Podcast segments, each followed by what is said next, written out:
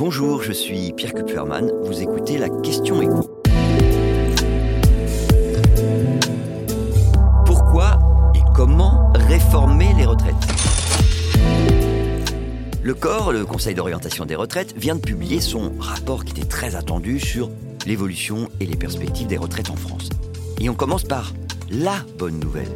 L'année dernière, et encore plus cette année d'ailleurs, notre système de retraite a renoué avec les excédents. Et des comptes dans le vert, bah, ça n'était plus arrivé depuis 2008. Pour cette année, on attend 3 milliards 200 millions d'euros d'excédents.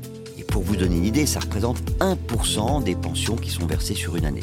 Cet excédent, on le doit à la fois au fait que le nombre de salariés et donc de cotisants a beaucoup progressé l'année dernière et cette année, donc il y a plus d'argent qui rentre dans les caisses, et puis le nombre de décès parmi les personnes âgées qui a augmenté du fait de l'épidémie de Covid.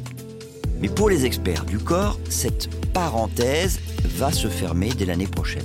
On va revenir à plusieurs années de compte dans le rouge, entre 12 années dans le scénario le plus optimiste et un demi-siècle si la conjoncture économique reste significativement mauvaise, avec des déficits qui ne seront ni insurmontables ni négligeables, puisque dans le pire des cas, le déficit annuel atteindrait 25 milliards d'euros.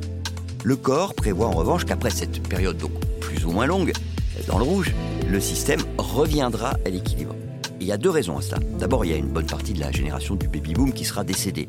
Et puis, l'âge moyen effectif de départ à la retraite, on ne parle pas de l'âge légal, hein, l'âge moyen effectif de départ, il va augmenter progressivement du fait de la réforme Touraine qui a été engagée durant le quinquennat de François Hollande.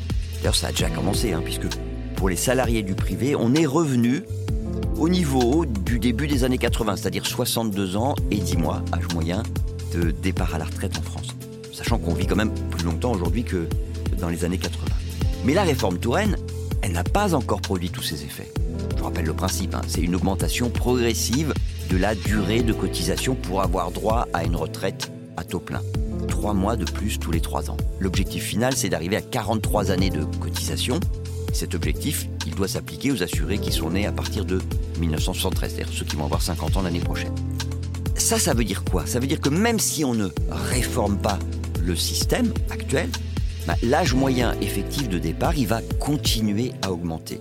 Et le corps estime que on atteindra le cap des 64 ans d'âge effectif de départ à la retraite, moyen, hein, l'âge moyen, en 2040.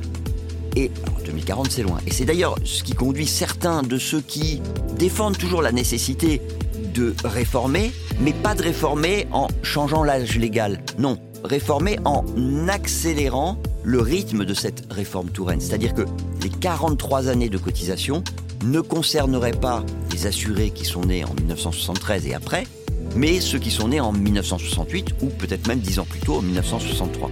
Ce qui ferait qu'on atteindrait bien avant 2040 l'âge effectif moyen de départ à la retraite de 64 ans, et ça, évidemment, ça générait beaucoup d'économies. Vous venez d'écouter la question écho, le podcast quotidien pour répondre à toutes les questions que vous vous posez sur l'actualité économique.